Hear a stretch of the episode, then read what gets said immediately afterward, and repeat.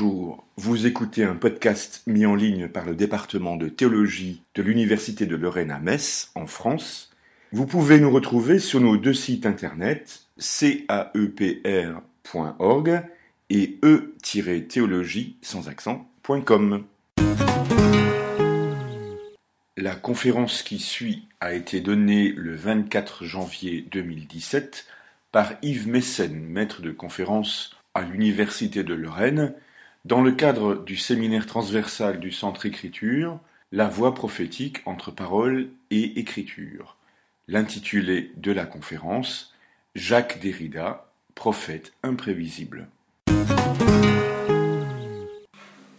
Jacques Élie Derrida, j'ai mis Élie entre parenthèses, vous comprendrez pourquoi, prophète imprévisible. En 1961, avait lieu le quatrième colloque euh, des intellects juifs euh, de langue française euh, à Paris sur la question du pardon, et Jacques Derrida y était présent. Tandis que André Neher était en train de parler, Emmanuel Lévinas s'est penché vers Derrida en désignant le conférencier et en lui disant Vous voyez, lui, c'est le protestant, moi, je suis le catholique. Bien des années plus tard, ce mot d'esprit ne cessait de hanter Derrida, qui écrit, donc là vous allez avoir une petite citation, Comment un juif dont je sais trop bien et de si près qu'il n'a jamais été sûr d'être ensemble avec lui-même en tant que juif, ni ensemble avec lui-même en général, un juif qui n'ose s'arrêter à l'hypothèse que cette dissociation le rend à la fois d'autant moins juif et d'autant mieux juif, comment un juif aussi partagé ou divisé pouvait-il recevoir cette remarque? Comment pouvait-il en accueillir la lettre selon l'esprit, qui indéniablement y respirait, à savoir que rien de toutes ces différences, dissociation ou indécision, ça c'est bien un mot déridien, ne pouvait entamer la complicité d'un vivre ensemble qui avait décidé pour nous avant nous. Je nomme ainsi l'amitié supposée, l'affinité, la complicité, sinon la solidarité partageable avec des juifs si différents entre eux, si différents d'eux-mêmes, en eux-mêmes et au fond d'eux-mêmes, qu'ils soient ou non assurés d'une appartenance stable et décidable au judaïsme. Vous aurez tout de suite compris avec ce type de, de disposition que euh, l'engagement prophétique euh, va lui être aussi assez indécidable. Pourquoi approcher le prophétisme chez Derrida par ce texte datant de 1998, qui est paru dans Comment vivre ensemble? En fait, ce texte s'appelle Avouer l'impossible. Pourquoi commencer par ce texte Sinon parce que ce dernier y fait entendre une voix prophétique tout à fait originale? Cette voix se ferait une voix qui ne peut être rangé ni d'un côté ni de l'autre de ces deux autres grands intellectuels juifs que sont André Neher et Emmanuel Lévinas, quoiqu'on lui trouve plus d'affinité avec ce dernier. Si le premier est qualifié de protestant par le second, c'est sans doute parce que, tel Amos, le prophète apparaît chez Neher, là où le lévite fait défaut. Bien que le prophétisme se situe au sein de l'alliance, de la berite israélite, il s'érige contre une religion d'État où le serviteur même, euh, le serviteur de Dieu, est un homme de métier, gardien du temple. Pour Néer, le prophète, en vertu même de son élection, est arraché par Dieu pour annoncer une imminence eschatologique en rupture avec une situation historique bien établie. Pour cet homme lié, comme Ricoeur, il n'y a pas de place pour un secteur laïque de l'existence, pour une morale et une politique autonome, ni le problème du citoyen, ni celui du savant, ni celui du sage ne sont sur cette voie. Ça, ça qualifie André Neher. D'où le fait que, par contraste, Lévinas se qualifie lui-même ironiquement de catholique. Homme avant tout de l'universel, contrairement à Neher, il, il présente un prophétisme qui convient à toute la spiritualité de l'homme. Pour lui, le prophétisme, et je cite euh, un passage euh, de Autrement qu'être ou au-delà de l'essence, Pour lui, le prophétisme serait le psychisme même de l'âme. Je parle toujours de Lévinas. Autrement dit, être arraché par les cheveux par, pour un tel prophète, pour Lévinas, ne, ce ne serait pas exclusivement réservé à l'homme de l'Alliance, mais à tout homme qui répond Me voici devant le commandement que lui dicte sa conscience. Ce serait un investissement de l'autre dans le même qui autoriserait ainsi une universalisation et une intériorisation qui sont les deux caractéristiques de la littérature sapientielle biblique, dont on sait les accointances avec la philosophie et la sagesse grecque. Autrement dit, alors que pour Néer, le prophétique est l'affaire d'une rupture, il est pour Lévinas davantage un horizon eschatologique dans la continuité, ce qui le rapproche, dans une certaine mesure, d'une téléologie husserlienne. Entre un prophétisme opposé à la philosophie, Néer, et un autre qui se définit par son identification avec la sagesse, Lévinas, où Jacques Derrida parvient-il à manifester son vivre ensemble? Son prophétisme, si l'on peut oser l'appeler ainsi, est-il celui de la rupture ou celui de la continuité? Ceux d'entre nous qui ont déjà ouvert un livre de Derrida savent que l'homme ne se laisse jamais facilement ranger dans les, alternatives ou bien ou bien.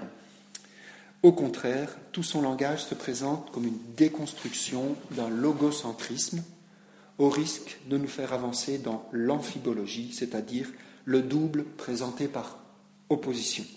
Donc il reste dans l'opposition, dans l'amphibologie. L'auteur déroute tout lecteur habitué à ce qu'un signe renvoie à une chose en tant que contre-distingué des autres. Dès la voix et le phénomène, qui est paru en 1967, Derrida donne l'orientation de son œuvre. Dans ce petit essai auquel il tient particulièrement, il pose le privilège de la présence à soi dans la parole vive. Par là, en fait, euh, Derrida est quelqu'un de la pragmatique et pas quelqu'un de la sémantique. Pour lui, le vouloir dire est toujours antérieur au dire, et donc, il appellera ça la différence avec A. Ceux qui ont déjà entendu parler de la différence ontologique de Heidegger, par contre, euh, par distinction, Derrida appelle la différence avec A parce qu'elle n'apparaît pas dans le rapport du signifiant au signifié. Le vivre, c'est toujours ce qui précède la réduction et, euh, au signe et qui échappe finalement à euh, l'apparaître du signe comme tel. Autrement dit, et cela est essentiel pour notre propos sur le prophétisme, donc le vouloir dire se situe toujours en amont du dire, comme ce qui est présent tout en étant absent, ce qui laisse une trace. La difficulté de vouloir dire, c'est qu'il n'est pas présent dans le dire à titre de signe. Et ça, ça va être un élément important euh, pour, pour comprendre le prophétisme euh, déridien toujours il y a euh, un élément qui est présent en tant qu'absent, donc présent dans son absence même. Ce serait un retour, une revisite euh, de la, la trace lévinassienne chez Derrida. D'où l'impossibilité de réduire l'expression à un indice ou une indication. C'est une véritable protestation contre la séparation entre la voix, qui nécessite la présence de celui qui parle, et la lettre, ou le graphème, ou le signe, enfermé dans le livre qui est à notre disposition. Et chez lui, justement, cette présence euh, et, euh, et cette pragmatique au cœur de la sémantique. Il y va à travers le langage de ce qui peut être dévoilé sans qu'on puisse le dire en l'étant là devant une proposition. Et je cite Wittgenstein qui disait dans le Tractatus Ce qui peut être montré ne peut être dit. Par exemple, lorsque j'affirme je suis en train de lire, je ne peux pas dire je dis que je suis en train de lire, je dis que je dis que je suis en train de lire. J'aurais beau répéter mille fois des jeux, le dernier jeu euh, sera toujours celui que je prononce. Et donc, euh, le signe je sera toujours distingué du moment où je le prononce. Voilà. Donc, cette différence avec A assure le nœud entre la rupture et la continuité chez Derrida. Le vif surgit dans ce qui est dit sans qu'il ne puisse s'y résorber. C'est seulement sur fond de cette attitude fondamentale, celle qu'il appelle d'une insubordination du signifiant signifié, que nous pourrons entendre le prophétisme de Derrida, un prophétisme que je vais qualifier de prophétisme amphibologique. Voilà, ce serait celui d'un prophète qui ne peut pas se dire prophète au risque précisément de ne pas l'être. Donc un prophète qui agit prophétiquement, mais qui ne peut pas dire dans le signe qu'il est prophète. Sinon, il s'efface lui-même. Et puisque ce vivre assure chez Derrida le maintien du langage et du signe, je vais revenir brièvement sur sa biographie, parce que ici tout le monde ne le connaît pas. Comme Camus, Althusser, Lyotard et d'autres, Jacques Derrida, qui est né en 1930 et mort en 2004, est un de ces penseurs français qui est issu d'Algérie.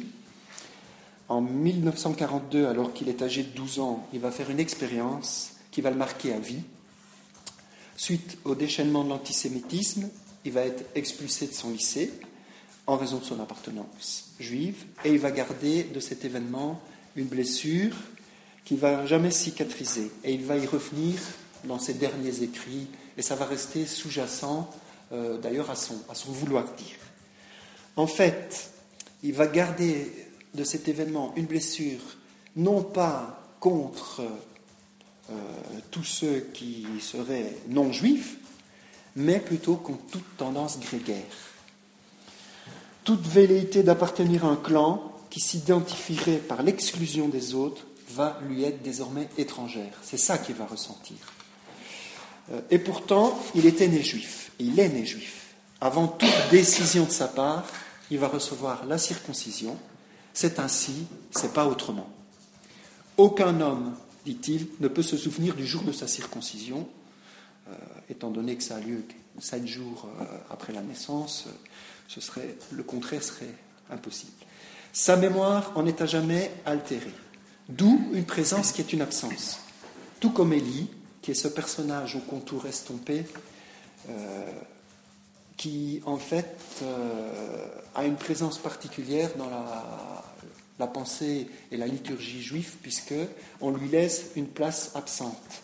Et je vous lis ce que Derrida dit dans sa circonfession, euh, circondécision ou voyage autour d'une absence. J'ai donc porté sans le porter, sans qu'il soit jamais écrit, le nom du prophète Élie, Elia en anglais, qui porte le nouveau-né nouveau sur ses genoux avant le sacrifice encore innommable et j'ai dû me porter moi-même, et le port impossible sans rive et sans tête de cette portée, partout s'écrit pour qui sait lire et s'intéresse au comportement d'une férence, d'une portée, à ce qui précède et circonvient en préférence, transférence, différence, ainsi me portai-je vers le nom caché sans qu'il soit jamais écrit à l'état civil. Là encore, vous voyez le type d'écriture euh, de Derrida, Comment pouvons-nous porter soi-même dans cet événement? Trace non écrite mais marquant la chair, Élie est là sans être là. La place d'Élie, pendant la cérémonie de la circoncision, est marquée par une chaise vide où l'on dépose l'enfant avant qu'il soit confié au ministre du rite. Ce siège vacant défie la dichotomie de la présence et de l'absence. Encore un défi de dichotomie, Derrida est quelqu'un qui ne veut se lier à aucun binôme, euh, présence-absence, euh, signifiant-signifié, mais bien d'autres euh, binômes. Le même et l'autre. Élie défie aussi la clôture du sacré et du profane. Donc la distinction du sacré et du profane est une distinction que, dans laquelle ne se maintient pas, ne veut pas se maintenir Derrida. Pour Derrida, il n'y aura pas, comme chez Lévinas, d'un côté des écrits talmudiques et de l'autre des écrits philosophiques. Et même s'il avoue n'avoir jamais fréquenté le Talmud, c'est ce qu'il écrit c'est ce qu'on peut lire dans un entretien avec Christian Descamps dans Le Monde en 82. Il dit Certains commentateurs américains ont parlé d'une influence du Talmud. Oui, et on peut s'en amuser. On peut s'amuser à se demander comment quelqu'un peut être influencé par ce qu'il ne connaît pas. Je ne l'exclus pas. Si je regrette tant de ne pas connaître le Talmud, par exemple, c'est peut-être qu'il me connaît, lui, et qu'il s'y connaît en moi. Une sorte d'inconscient, n'est-ce pas? Et on peut imaginer des trajets paradoxaux. J'ignore malheureusement l'hébreu. Voilà. Et donc, même s'il n'avoue n'avoir jamais fréquenté le Talmud, peut-être qu'il écrit de manière talmudique. Il écrirait talmudiquement. Je retiens l'adverbe. Il n'y a pas que dans les marches de la philosophie, où l'écriture prend elle-même la forme talmudique de l'écriture dans la marche. Quand on ouvre les marches de la philosophie, en fait, euh, vous avez, comme dans le Talmud, l'écrit principal et puis les marges. les marches de la philosophie. donc, euh, il n'y a pas que dans les marches de la philosophie qu'il écrit ainsi. En fait, euh, même si on ne rencontre pas le Talmud à titre de substantif, on le découvre d'une manière adverbiale. Aussi, Jacques, alias Élie, aura donc à vivre ensemble avec lui-même et avec les autres selon une modalité qui déjoue la frontière entre l'identité et l'altérité. Dans les années 48-50, euh, je, rappelle son parcours, son attirance pour la philosophie va se concrétiser. Au lycée Gauthier à Alger, il va lire Sartre et Bergson, il va lire Kierkegaard et Heidegger. Ensuite, venu en France euh, poursuivre ses études à Louis le Grand, il va se passionner pour les écrits de Simone Weil. À l'école normale sup, en 52, il va faire la rencontre d'Althusser, euh, avec qui il va se lier d'amitié et dont il deviendra le collègue. Il va être reçu à l'agrégation en 57. Il va se marier avec Marguerite au couturier. Il va avoir deux fils, Pierre et Jean. Et il décide euh, de revenir en Algérie, où son service militaire consiste à enseigner le français et l'anglais aux enfants, qu'ils soient algériens de souche ou non, donc aux enfants de toutes, de toutes sortes qui sont là. Au moment de l'indépendance, il va espérer jusqu'au dernier moment une cohabitation, qu'une cohabitation puisse s'établir entre Français et Algériens, mais en vain. Il va venir s'installer à Nice avec sa famille après 62 et il va rester euh, rue de l'Ulm avec euh, Althusser jusqu'en 84. Et là, en euh, en fait, donc là on est en 62, cinq ans plus tard c'est 67, et va sortir, va être publié trois grandes œuvres de Derrida, que sont euh, de la grammatologie aux éditions de minuit, l'écriture et la différence au seuil, et puis la voix et, le phénomène au puf.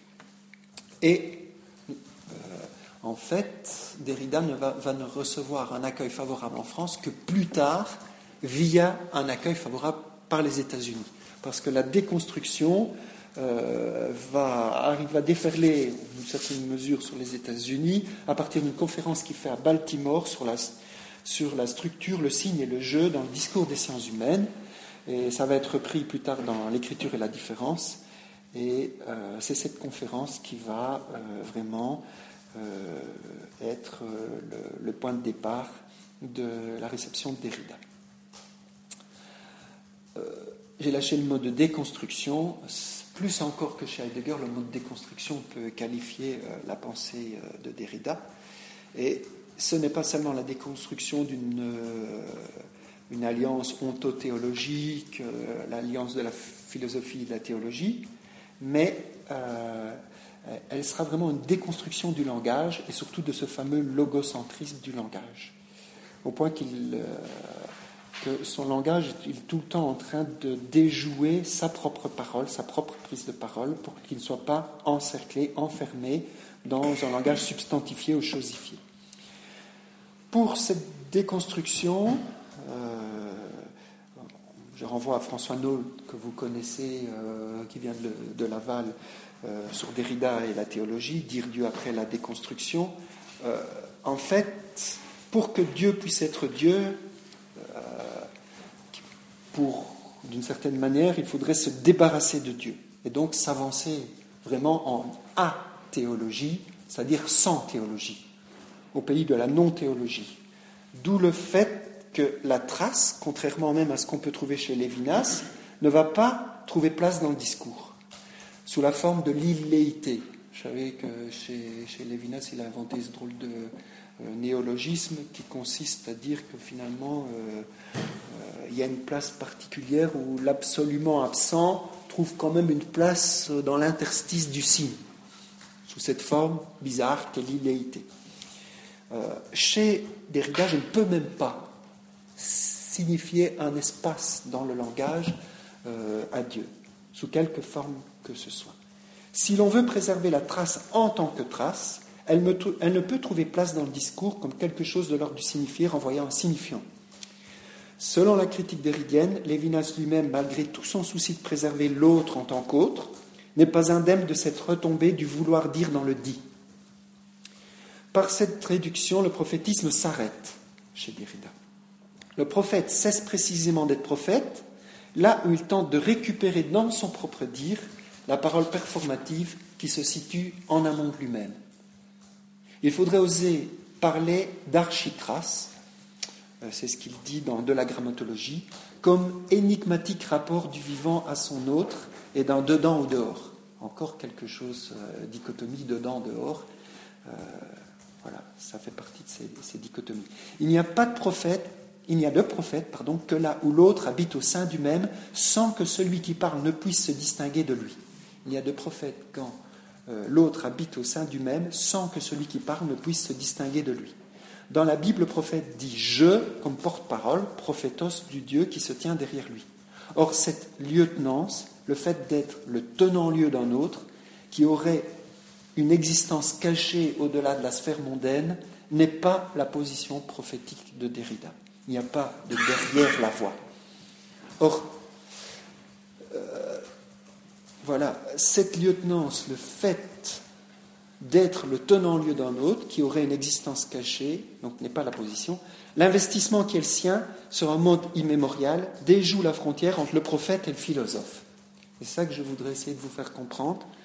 Tout dire est investi d'un vouloir dire qui empêche l'enfermement, la clôture sur soi d'une parole intellectuelle ou scientifique en opposition à une parole prophétique finalement, on va voir que le prophétique est partout, euh, au sein du philosophique. Bref, et c'est là d'ailleurs qu'il y aura un petit différent euh, euh, avec la question dans les temps modernes avec Sartre. Je vais reprendre. Dans Il courait mort, je cite des notes pour le courrier au temps moderne, justement, dans les temps modernes de 2005, il est paru. Bref, tant qu'on ne m'aura pas montré un intellectuel, il le met entre guillemets, et même un sujet parlant en général, dont la parole soit pure de tout prophétisme, entre parenthèses, référence révolutionnaire à l'avenir, à ce qui vient, au bien, au mal, à la justice, promesse de et performativité, inspiration venue de l'autre, etc.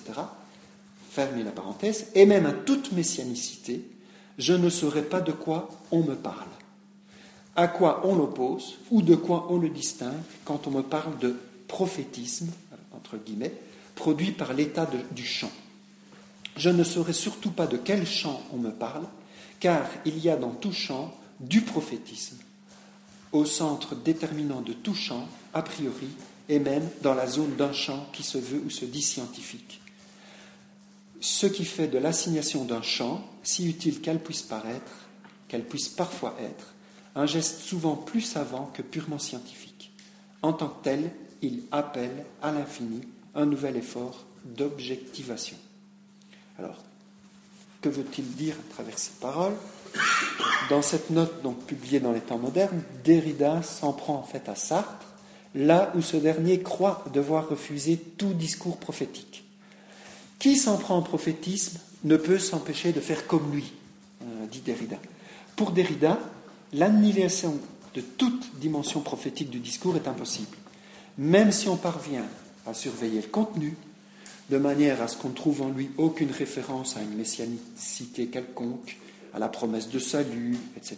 Donc si on fait un discours politique sans même toutes ces références, le geste de parole lui-même ne peut échapper au champ d'une annonce par lequel l'énonciateur entend faire bouger quelque chose. Donc c'est cette, voyez, c'est cet investissement, cet engagement dans la parole, ce vouloir dire dans le dire, qui est prophétique. Par ailleurs, la protestation contre le prophétisme est déjà typiquement biblique. Amos doit débattre contre ceux qui lui interdisent de prophétiser parce que seuls se réclament les prophètes institutionnels professionnels. Pour se défendre, Amos ne revendique pas le titre de prophète, mais de bouvier ou de marchand de sycomore. Par contre, il affirme prophétiser sur ordre du Seigneur. Le véritable prophétisme n'appartient pas au substantif, mais au verbe ou à l'adverbe, déjà dans la Bible. Amos n'est pas prophète. Il vit en prophétisant. Il constate l'injustice, la dénonce. Ainsi, tout discours de protestation sociale dans une situation de crise, toute voix qui s'élève pour qu'une mutation soit envisageable ou possible, est prophétique. On insiste donc avec Jacques Élie Derrida à une redéfinition du prophétisme de telle sorte que le prophétisme échappe à la dichotomie entre profane et sacré, et surtout aux prophètes de métier. Lorsqu'un scientifique fait une découverte qui peut révolutionner la vie de peuple entier, il commet un geste prophétique pour Derrida. Lorsque le politicien s'engager dans la voie d'une réforme salutaire, son action est prophétique. Du coup, lorsqu'un philosophe se sert de la plume pour dénoncer une manière totalisante, monopolisante de prendre la parole et de la garder au risque de la confisquer, en s'enlisant dans les substantifs de nouveau, il agit prophétiquement, encore l'adverbe. Et donc, en s'élevant contre face, euh, pardon, face à Sartre, Derrida ne lui dénie pas la parole prophétique, mais lui la restitue contre son propre dire. Et donc Derrida va même citer un extrait de Situation 2 de Sartre, Qu'est-ce que la littérature? où Sartre, dénonçant l'erreur du réalisme, parle de la compromission de l'auteur et de sa responsabilité dans ce qu'il dévoile, manifestant que l'œuvre est une exigence morale et qu'elle est un don et qu'elle est une générosité. Je suppose que tu connais ce texte. Écrire, c'est donner, dit Sartre. C'est par là qu'il assume et sauve ce qu'il y a d'inacceptable dans sa situation de parasite d'une société laborieuse, et par là aussi qu'il prend conscience de cette liberté absolue, de cette gratuité qui caractérise la création littéraire. Donc, qu'est-ce que la littérature? Et Sartre, euh, Derrida le cite, dans Il courait mort, page 223. Ce serait donc le don qui justifierait la gratuité du littéraire au sein d'une économie besogneuse. Si les politiques pouvaient l'entendre ainsi aujourd'hui, peut-être que les étudiants oseraient revenir en nombre dans les classes de lettres et de sciences humaines. Nous sommes une gratuité au sein d'une économie besogneuse. Ce salut par la création littéraire, nul doute que Jacques Élie Derrida ne l'assume ainsi, et ne l'assume aussi. En témoigne l'écrit avouer l'impossible, que j'ai déjà euh, mentionné. En fait, Derrida se réclame de l'enfant dont je parle et qui me fait parler, c'est-à-dire de l'enfant français d'Algérie blessé par l'antisémitisme, et il dit ceci. Il relie le terme ensemble dans l'expression vivre ensemble, selon deux acceptions différentes, l'une substantive et l'autre adverbiale. adverbiale pardon. Le vivre ensemble, adverbe, conteste la complétude, la fermetude et la cohésion d'un ensemble, le nom, le substantif, d'un ensemble substantiel, clos et identique à soi. Vous voyez, il, joue sur il aime bien jouer sur ces mots, le vivre ensemble, adverbialement et pas substantivement, avec une clôture. Et donc, à travers cette différenciation, peut se relire toutes les options politiques par lesquelles les États-nations se sont érigés, y compris évidemment le cas particulier de l'État d'Israël. Évidemment, la position d'Erida ne sera pas le sionisme. Pour lui, n'importe quel ensemble juridico-institutionnel s'érige par essence violente. En fait, il dit le droit s'institue à partir d'une situation non pas illégale mais allégale. et euh, la nation s'érige ainsi elle-même à partir d'une situation sans législation. Aussi, puisant à la source de son enfance blessée, Jacques Élie affirme-t-il écrire en étant vigilant à ne pas faire du judaïsme ce qu'il ne serait pas dans son essence même. Pour lui, c'est la compassion de justice et l'équité qui restent inséparables de la mémoire de l'enfant juif. Il s'agit de la justice et de ce qui, dans la justice, à la fois excède et réclame le droit.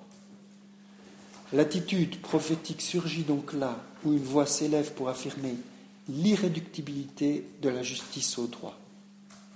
Derrida montre que c'est le cas avec la mondialisation de l'aveu, d'une repentance publique qui concerne les crimes contre les juifs, mais aussi dans bien d'autres situations de violence, dans la ségrégation raciale. Et il euh, parle de plusieurs chefs d'État un peu partout sur la planète qui ont été au-delà de la, législation à partir de la, repentance et du pardon. Et il dit qu'on assiste là à quelque chose qui dépasse le droit euh, des États-nations. Et euh, il n'y a pas de normes ou de règles qui tiennent pour se vivre ensemble, qui surpassent les légalisations ou les droits particuliers. Et il dit le comment doit être inventé par chacun et à chaque instant. Donc il y a toujours lieu de se tenir en amont euh, du droit euh, et ne pas simplement se tenir à la stricte justice telle qu'elle est légiférée. Parce que la justice est plus que, que cela, plus que le juridique. Si demain les nations se mettaient ensemble, même pour créer un droit international qui pourrait être applicable partout, nous ne soulagerions pas les peuples, mais les asservirions à un esclavage, un esclavage juridique sans précédent, parce qu'il n'y aurait plus de lieu hors juridique. Tant qu'il y a un interstice entre les nations, il y a encore cette possibilité. Si tout était planétairement euh, juridique, il n'y aurait même plus cette possibilité d'en pouvoir dire. Pour Derrida, la justice ne peut nous faire renoncer alors, ça, c'est un autre élément, mais je, clôturerai avec ça. Euh, avant déjà ma conclusion. Pour Derrida, la justice ne peut nous faire renoncer à la préférence que nous avons pour ceux que nous qualifions les miens. Je vais vous citer un petit texte qui est dans Avouer l'impossible, qui nous fait réfléchir sur notre propre rapport euh, à la justice ou au droit. Au regard de la justice ou de l'équité universelle, Comment justifier la préférence pour ses propres enfants? La préférence pour les siens, parents et amis, voire la préférence entre les siens, jusqu'à la mort et au sacrifice ultime, le privilège d'Isaac, par exemple, plutôt que d'Ismaël. Les miens ne m'appartiennent pas, ni mon chez moi. Ainsi se conjugue à la première personne l'appartenir de l'appartenance. À vivre ensemble, dit-il, j'appartiens à ce qui ne m'appartient pas, au mien, à une langue, à un lieu, à un chez-moi qui ne m'appartient pas et que je ne posséderai jamais. L'appartenance exclut toute appropriation absolue et jusqu'au droit de propriété radicale. Donc, euh, il joue sur cette notion d'appartenance heideggerienne pour montrer que euh, j'appartiens à cette appartenance déjà en amont de moi-même. J'ai été choisi dans le lieu où je suis, culturellement, avec mes proches. Euh, voilà. On est déjà choisi. Sans que personne ne puisse ni ne veuille, ça c'est moi qui, qui, interprète, ne veuille remettre en cause cette préférence pour ses proches, personne pourra, ne pourra la, justifier en s'appuyant sur des arguments rationnels. Ça, c'est lui qui le dit. On ne pourra jamais argumenter et prouver qu'elle est juste devant une justice universelle. En effet, et si nous sommes lucides, nous devrions nous apercevoir que si nous avions à choisir dans une situation dramatique, nous n'hésiterions pas à laisser dix enfants mourir pour sauver le nôtre, serait-ce pourtant injuste